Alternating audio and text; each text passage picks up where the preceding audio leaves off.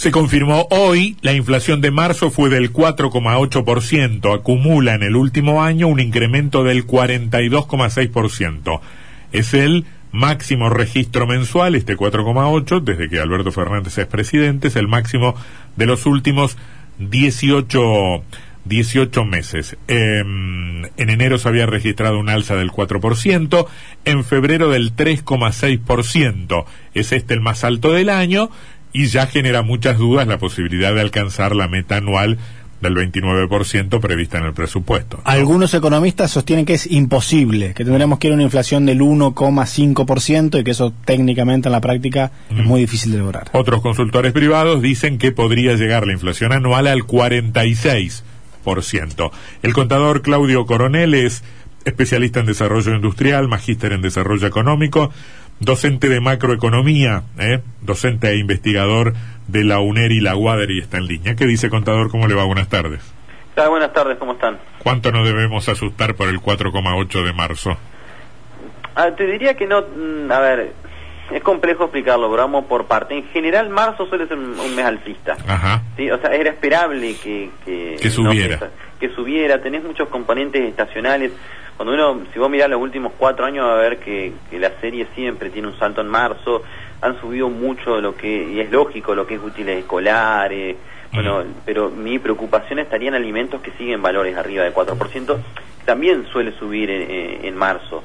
Pero. Eh, Alimentos y bebidas, perdón que lo interrumpa, fue uno de los sectores con más subas o con subas más eh, pronunciadas. en marzo fue del 4,6, este, pero también educación con 28,5 e indumentaria y calzado con 10,8 tiraron el, para arriba el índice general, ¿no? Claro, eh, por eso.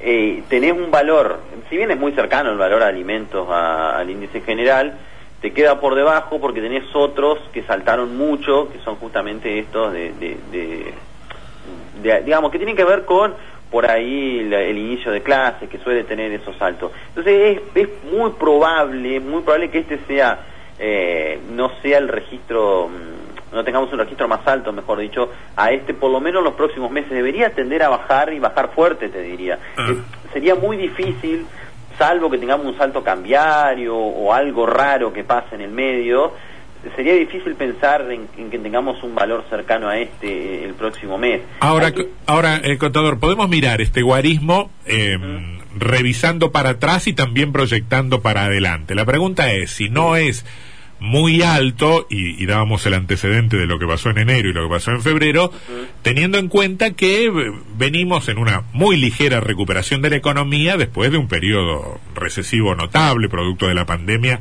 del año pasado. Digo, sí, con niveles de consumo tan achatados, no son números demasiado altos. Hay un tema acá que, de hecho, hoy en INDEC también se publicó, eh, porque, a ver, hay que tener en cuenta lo siguiente, la inflación es multicausal, o sea, influyen muchísimas cosas, pero una, una cuestión que influye bastante es lo que se conoce como la puja distributiva. Ah. Acá hay un tema, cuando vos mirás el dato de lo que se llama la cuenta generación de ingreso de insumo y mano de obra, es decir, cuando uno eh, estudia economía, lo primero que le enseñan es que los factores productivos son los recursos naturales, el capital y el trabajo. ¿no? Bueno, eso se mide y generalmente se mide tomando a lo que son las rentas para el capital y para eh, los recursos naturales una cuenta que se llama superávit de explotación y otra cuenta que se llama remuneración al trabajo. Bien, cuando uno mira eso, lo que muestra es cómo se distribuye esa torta de ingreso entre los distintos factores. El 2020 cerró casi empatado. ¿sí?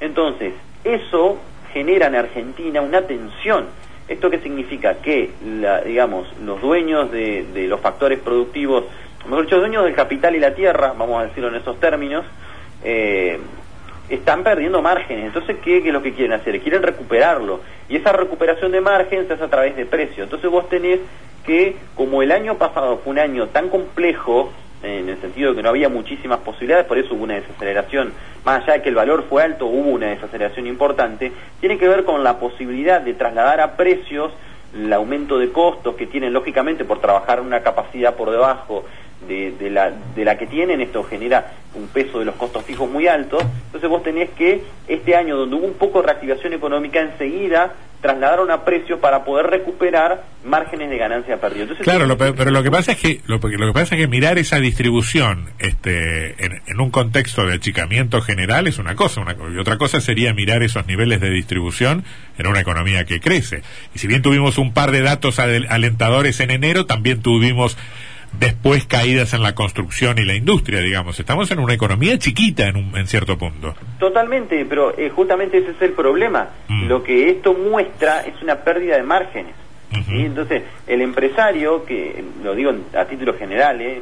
lo que cuando empieza a perder márgenes, que esto puede incurrir en pérdidas, digamos, depende de la estructura de costo de cada uno, lo que la forma que tiene de equilibrar sus cuentas, si se quiere, es trasladando su costo a precio porque la posibilidad de reducir los costos es muy difícil, porque vos tenés una capacidad baja, lo que no te permite trabajar a pleno, y, entonces vos tenés un peso muy fuerte de los costos fijos. Es decir, a ver, si vos, por ejemplo, tenés 100 pesos de costo, no es lo mismo producir una unidad que producir 10, que son costos fijos, ¿no? Obviamente, distribuir en 10 te queda eh, por unidad tenés menos gasto. Bueno, eh, a propósito de eso, mirando para atrás tenemos este nivel de inflación con tarifas planchadas. Mirando para adelante tenemos un panorama preocupante porque se vienen aumentos en las tarifas energéticas, por ejemplo. Es que sí, es muy, poco probable de que lleguemos a ese 29%. Era ya de por sí improbable porque eh, hubo una aceleración inflacionaria ya que se notó a, mediados de, año. Yo el año pasado lo reflejé en un tuit irónico, que puso una sonrisa porque se notaba que había una aceleración importante de los precios y que era lógico, era lógico porque jugaban muchas cosas, jugaban que eh, eh, estadísticamente vos no tenías precios porque había eh, actividades que estaban paralizadas y que al momento de hacer la encuesta no la tenías y de repente empiezan a activarse, entonces tenés dos cosas, volvés a tener precio y volvés a tener esta recuperación de márgenes que yo te decía. Entonces, este año, si bien es difícil predecir un valor final de inflación, sí es muy fácil decir que es muy poco probable que lleguemos a ese 29%, que es muy, es muy real. Yo lo que sí em, trataría de, dejar en claro es que este valor de marzo es un valor fuertemente influenciado por factores estacionales. Entonces, en los próximos meses vamos a ver que los valores son más bajos y esto va a digamos, va, va a, los que titulan de alguna manera, van a decir, bueno, hay una desaceleración en la inflación. Vamos a ver, hay que ver cómo se comporta después los siguientes datos, producto de que si hay algún sinceramiento de tarifas, si hay alguna corrección del tipo de cambio. Eh, es, muy complejo el escenario, porque esto también influye en otro componente importante de la formación de precios, que son las expectativas. Entonces, el año pasado, eh, las brechas jugaron digamos, también eh, en la formación de precios con expectativas devaluatorias. Esto se fue corrigiendo, las brechas se terminaron achicando, pero hubo un traslado de precios. Entonces, hay un montón de factores en los cuales los que tienen capacidad de fijar precios van a tratar de fijar precios para cubrirse de un eventual eh, aumento de costo, como puede ser también las paritarias que se fijen también y que se están fijando por arriba del 29. Claudio, Sí. Eh, por ahí es una pregunta a desarrollar mucho, no nos queda mucho tiempo, pero en esta eh, mirada sobre la puja distributiva, ¿se explica también en parte eh, la intención del gobierno de intensificar controles de precios, poner trabas a las exportaciones, vacunas y demás? El tema de los precios, del control de precios, son herramientas para salir del paso que nunca suelen ser buenas. ¿Sí? El empresario siempre va a querer ganar y va a tratar de tomar todas las medidas que pueda para poder aumentar sus precios. La vía de controlar precios eh, tiene que ser específica y por momentos específicos, no, no trae ninguna solución, porque después, cuando se, se salen de los acuerdos de precios máximos, eh, te, los van a ajustar, entonces va a tener un salto, un salto abrupto de los precios. Mm. En realidad, la corrección de precios y tender a una baja de inflación con esto no, va, no, lo vas a solucionar, sino lo que tenés que tender es a estabilizar la macroeconomía, pero en un contexto de pandemia como el que estamos hoy, realmente no es tan sencillo de hacer porque no por ahí las políticas macroeconómicas no tienen el mismo efecto, estás en un contexto de incertidumbre constante.